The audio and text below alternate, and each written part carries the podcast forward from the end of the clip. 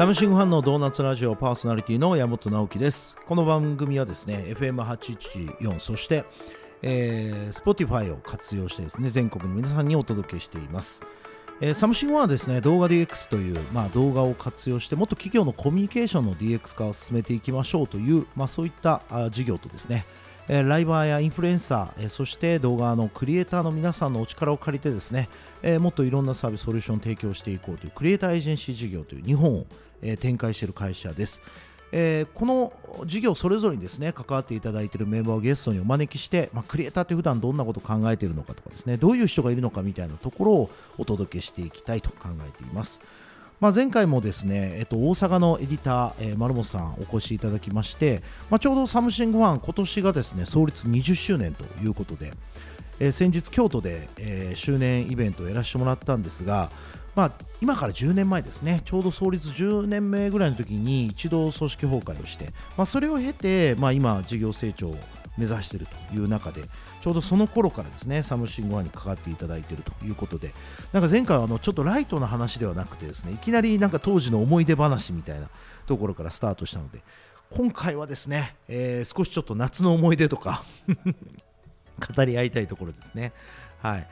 まあ、ちなみにあのこの10年でと僕もですね、まあ、家族が5人になって、えー、と家族旅行みたいなねよく行くんですけども、まあ、今年はあの熊本まで行ってきましてなんかあのコロナの時って飛行機がめちゃくちゃ欠航したりとかあと意外とね台風とか、まあ、あのもしくはコロナの緊急事態宣言とかいろんな災害が多くてなんかやっぱなかなか旅行行けなかったと思うんですけど実際まあとはいえトライしようということで熊本旅行もですね2回ぐらい企画したんですが、まあ、両方とも飛行機が飛ばなかったり緊急事態宣言が出てなんか身動き取れなかったりとかでなんか2回キャンセルしてしまっててついに3年越しぐらいにですねようやく熊本に行ってきました。で行って気づいたんですけど熊本って熊いないんですね。えっと志村けんさんがねやってたあの動物園のやつでパン君っていたと思うんですけどパン君がいるのが阿蘇カドリードミニオンっていうところね、まあ、そこにも行ってきたんですけどもなんかそこ熊めちゃくちゃいるんですよ。まあさすが熊本だなと思ってたんですけど実は熊本には野生の熊は一頭もいなくてしかも熊本の名前の由来にも熊は全く関係ないらしいですね。はい。まあ、そんなミニ知識だけちょっと冒頭お伝えして、えー、ぜひ今日もね、えー、ゲストトークを楽しんでいただきたいと思います。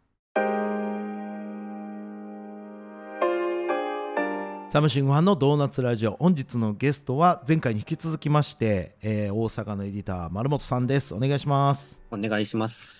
はい。まあちょっといきなり前回深い話思い出話からスタートしてしまいましたけども、まあ、今回はちょっとまるちゃん自身をですねこう掘り下げていくお話ができたらなと思ってるんですが。まあちょっと若い時のハードシングスというかハードワークの話ちょっと前回出ましたけど今どんな感じの働き方してるんですか？今はだいたい、えっと、10時から11時ぐらいに出社して、うんうん、あ朝ね？まあでも、朝、うん、まあでも今はもう全然もう9時とかぐらいまでには帰るような生活をしてます、うん、なんかいいですね。はい。えまあ、ね、休みも結構ちゃんと取って、はい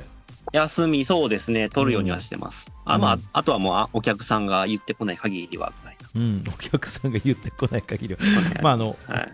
顧客の要望がない限りはってことですね。そうですね、はい、なるべく休むようには。なんかまあ自分の20代の頃とかあの駆け出しの頃と比べるとやっぱりちょっとだいぶサムシングファンの働き方も変わってきてると思うんですけど、まあ、あのうちの会社自体が変わったっていうのももちろんありますし、まあ、時代もあるじゃないですか。なんか実際そのどう思います？そのクリエイターとしてなんかいやまあ仕事が楽になるんだったらその代わりちょっと自己研鑽しないとまずいよねとかなんかあります？やっぱり昔と違ってそのソフトとかアプリとかっていう開発のスピードがもうすさまじいんで、うん、やっぱそこに追いつくっていう努力はやっぱりしていかないとなかなかね新しい機能とかもあるのでそういうところはやっぱり大変だなっていう部分はありますね、うん、今だったら。まあなんか、ハードワークイコールなんかこう成長みたいな時代もあったと思うんですけどなんか今はなんかハードワークしたからといって別に成長に直結しないというかなんか、うん。ちゃんとその知識を入れたりとかその情報感度高めたりっていうところも必要だって考えると、なんか今こう自分でこういうこと工夫してるとかなんか努力してるみたいなことってあったりします？何ですかね。まあまあもう一流クリエイターの丸本さんにちょっとこんな質問は愚問でしたねまあなかなかちょっと自分たちの時代と違うってなった時にこう教育とかねそのうん新卒のコーラなんかも入ってきてる中でどう伝えていこうかみたいなところもちょっと悩んだりすることもあるかなと思うんですけどその辺なんか悩みとかないですか、いや、そうですね。昔僕の時はもう、パって本とか、もう実際仕事振られても時間をかけてやっていくっていうところが一番あったとは思うんですけど、やっぱりそういう時代でもないし、いろいろ仕組みというか、うん。そういう教えていくっていう部分では、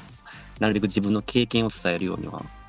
してますね。いいですね。経験を伝えて、まあ、気づきを持って帰ってもらうみたいな。はい。まあ、ちょっとサムシンゴのカルチャーにも近いですけど。え逆にうわ今の若い世代すげえなとかうわ俺ちょっと自分が脅威を感じるわみたいなことっていうのはあんまない。いや、ずっと脅威は感じてますよ。あ。そうなの？あの、スタート地点がやっぱり違うというか、うん。でその今やったらそのさっき言ったようにソフトとかの機能とかもやっぱりあるんで、うん。っていうのとかあの YouTube とかでもそうですけど、マニュアルとかいろいろやっぱ膨大な情報がもうすでに入ってるところから始まってる人が多いので、そういう意味では僕がはい僕がやってた頃とはもうスタート地点が結構違うなっていうのをうん。総じて上がってるなっていうような感じてますね。なるほどね、まあ、はい、そのなんか移り変わりというか変遷をリアルタイムで見てきたっていう強みも、まあ、あるとは思うんですけどね。まあでもなんか最初からセットアップされてるなんか OS の最新バージョンが入ってるみたいなことを考えるとちょっと辛いところもあるよね。うんまあでもなんかそんな中ちょっと休みも結構取れてるってことですけど今年の夏はなんかどっか行ったんですか？あ行きましたよ。旅行。ちょうどお盆前ですけどどえっと、愛媛とか高知とか、四国の方ちょっと行ってきました。へえ。愛媛高知い一緒の旅行のタイミングで両方回ったってこと？えそうですね。2泊3日でちょっとぐるっと。あ。2泊3日？じゃあ結構なかなかな強行軍じゃない？まあそうですね。結構強行が多いですね、うち。うーん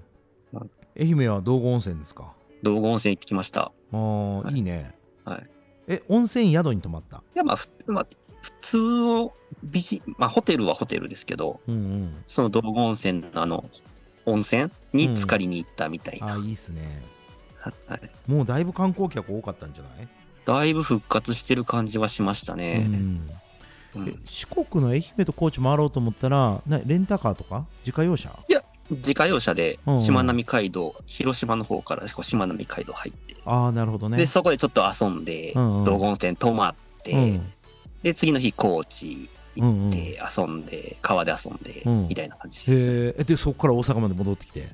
戻ってきて。あ最後の帰りがなかなか遠そうだねまあそうですね。6時間ぐらい、まあぼちぼち遠かった。5時間ぐらいは運転してます。であれか。淡路島通ってみたいな。そうですそうです。ああなるほど。あーなかなかいいね。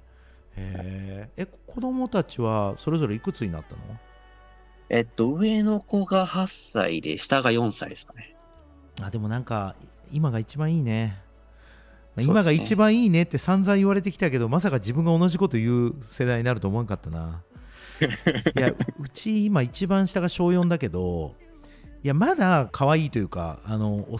子供だしなんかまあいいんだけどなんか本人も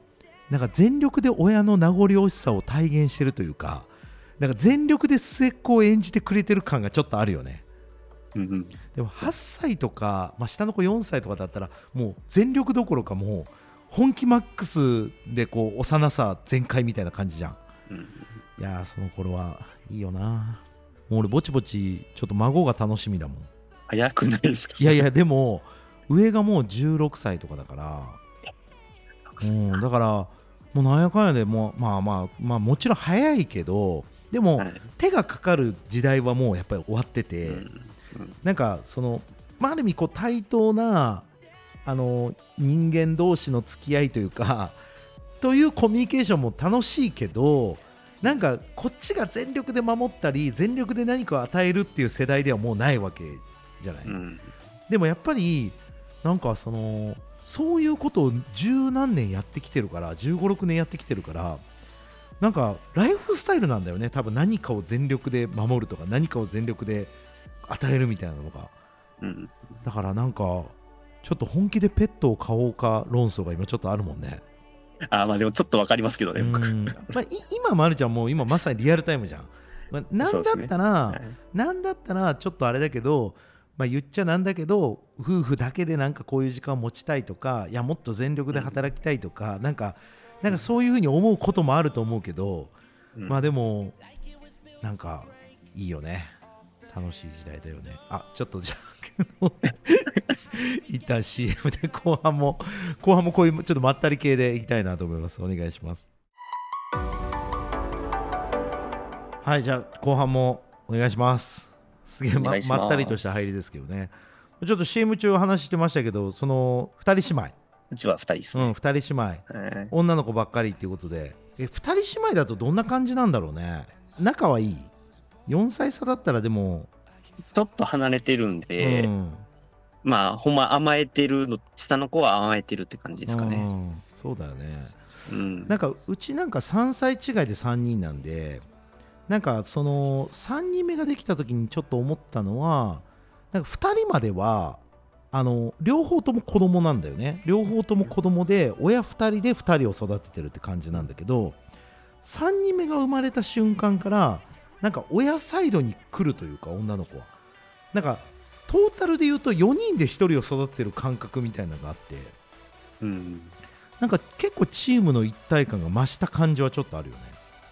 えー、だから末っ子がもうどっぷり末っ子って感じ。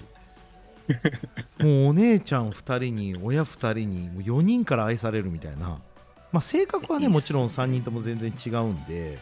まあ、それはそれで結構いろいろやり取りはあるんだけどそうか。なんか男の子いなくて寂しいとかはある？まあ、寂しいはないですけどね、うん、男の子やったらもうちょっと自分も関わり方が変わってくるんやろうけど、うん、女の子なんでもう全然わかんないところから始まってるっていう。まあそうだよな、うん、まあちょっとやっぱ女性特有のなんかこととかいろいろあるわけだけどそういうのってなんかねついついちょっと妻に任せっきりになったりとか、あまり自分が踏み込めない感覚とかあるよね。まあでも、家なんで 当たり前だけど、まあ、結構娘もその辺遠慮がなかったりとかするから ちょっとどう振る舞っていいのか分かんないなみたいな、うん、あとあのお風呂いくつまで一緒に入る問題があるよね。ほんまそうですね。ねまあ今だから両方とまだ一緒に入ってんじゃない？まだ入ってます。ねなんか上のお姉ちゃんそろそろどうしようかみたいな、うん、えなんかそれ奥さんからなんか言われたりする？いやまだ言われてはないんですけど、うん結構長女は風呂あんまり好きじゃなくて雑なんで結構その辺はチェックというかそういうのはしてるようにしてますね。あちゃんと洗い残しがないかとか。うんそうです。ああなるほどな。いやなんかまあ俺当然その上のコーラはもう一緒に入ってないんだけどあの特に真ん中の子がちっちゃい時に一番会社も仕事もまあいろいろ大変な時期でだから真ん中の子がほとんどは記憶いないのね。なんか育てた記憶がなくて。で、えっと、気がつけばもう56歳になってたみたいな感じ。でなんか逆に一番末っ子がまあ大きくなっていく時っていうのがちょうど会社も落ち着いてきてとかなんか子育てに結構参加できた感覚。まあ奥さんからするとそれでも2点とかだと思うけど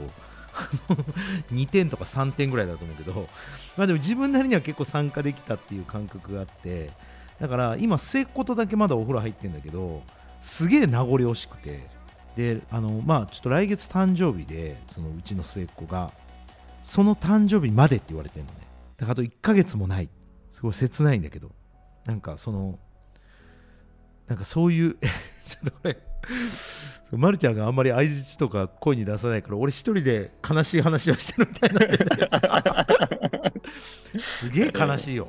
いやそうでしょうね、うん、だってこれ男だったらさぶっちゃけいくつまででも一緒に風呂とか入れるじゃん。うん、そうですね。でもやっぱ女の子の場合ももちろん一緒に入るご家庭もあると思うし別にそれはそれで何らいいんだけど 勝手にやってくださいって感じなんだけど我が家はもう嫁が絶対それダメだと、うんうんうん、そ自我があるから。だからその小3までって言われてて。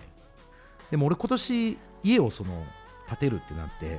新しい家で娘と誰ともお風呂入ったことないってことになるじゃん、うん、それはちょっと嫌なんで延長してくれって言って。半年ぐらい延長してもらって 半年ぐらい延長してもらって。ああもうそじゃあ終わりなんですね。そうもう終わりやねでさなんかこれちょっと俺アドバイスだけどなんかたくさんいろんなことやるじゃん子育てしてる時って。なんかそれこそ本当にちっちゃい時だったらミルクあげるとかさまあ、おむつ替えるから始まって、まあ、今だったらさなんかブランコをひたすら押すだけの仕事とかしてるでしょ。同じリズムでひたすら押すだけの仕事とか。そうですね、ね、してますね。あとなんか、はい、まあそのうちの家では飛行機って呼んでたけどこのなんか両手両足でこう高い高い、ね、寝ながらするとかさ、まあお馬さんとかさするじゃん、うん、ああいうのって、はい、その最後がいつだったかって分かんないんだよね。でさある日突然最後っていうのがあるわけ。でちょっと振り返った時にああれ最後だったかもっていうのは分かるんだけどこれが3年4年経っちゃうともう分かんないわけ。でちょうどまるちゃんの家のねこう年齢だとあのままだまだ大丈夫かもしれないけどでも上のお姉ちゃんそろそろいろんな最後がそろそろ見えてくる年齢で、うん、なんかね今これが最後だと思って写真とかビデオとか残しておいた方がいいよ。なるほど、うん、俺今それ末っ子でやってて。で、まあ、別に最後じゃなかったら 最後じゃなくていいじゃん。なんかこれが最後のおんぶねって言っておんぶしたけど、あまたおんぶする機会があるとかもうそれ全然よくて。でも、うん、最後を意識した時のこの、まあ、かといってこれじゃあやって何かいいことあるんですかっていうと超切ない。超切なくなるだけ。やそうですよね、うん、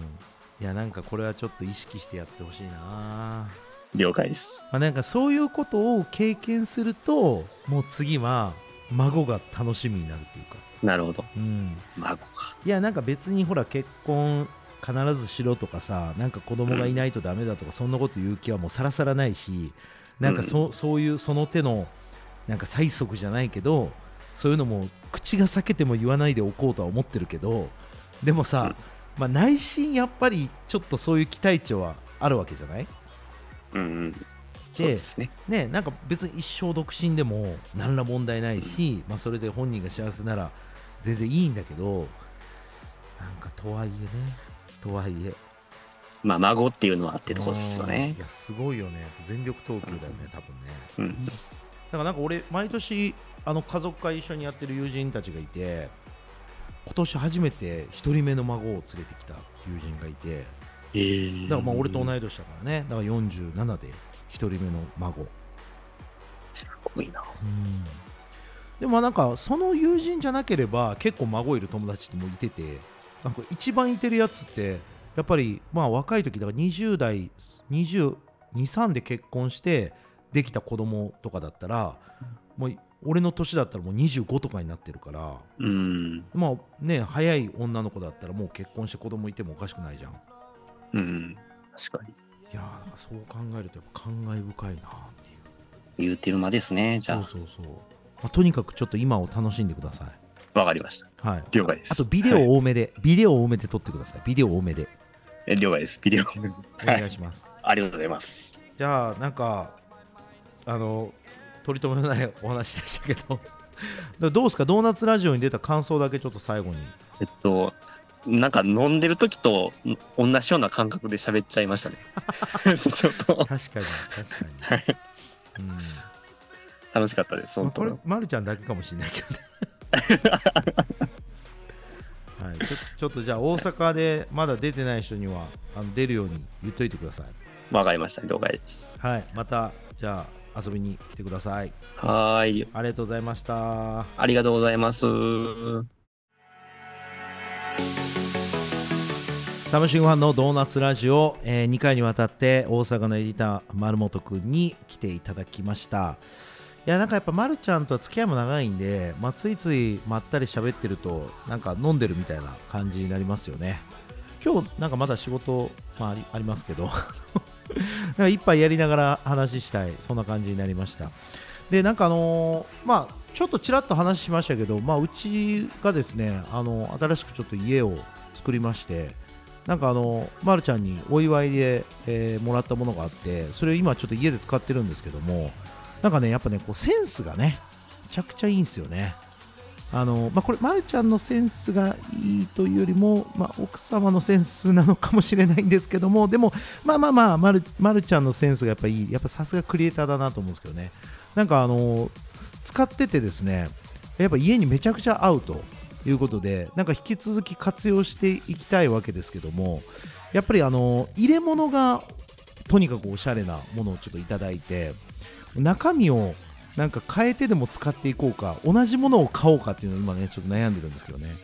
なんか非常にセンスのいいプレゼントもらってなんか家にもまた遊びに来ていただきたいなと思っておりますのでまあなんか改めて、えーと、そんな時間を持ってたらなと思えるようなあそんな30分でございました。なんかあのドーナツラジオで、ね、こんな感じで、あのー、一体聞いてくれてるターゲット層は誰なのか ちょっとあまりわからない感じで残してますけどもまあ、サムシングファンの、えーと、メンバーのなんかあらゆるこのライフログというか、まあ、そういったものをなんか残せる媒体になっていけばいいなとちょっと今思いながら喋っておりましたのでまた次回もですね、えー、興味ある方は聞いていただきたいなと思いますし、まあ、サムシングファンメンバーですね。ぜひちょっと欠かさずいろんな回を聞いていただけたら嬉しいなと思っております。えー、ぜひですね動画活用や動画クリエイターに関心のある方はサムシングファンの各種 SNS からメッセージいただければえー、いろいろとコミュニケーション取りたいなと思ってますのでお気軽に、えー、メッセージをお願いいたします。また次回もですねサムシングファンのメンバーと楽しくお届けしていきますので楽しみにしておいてください、えー、ありがとうございました。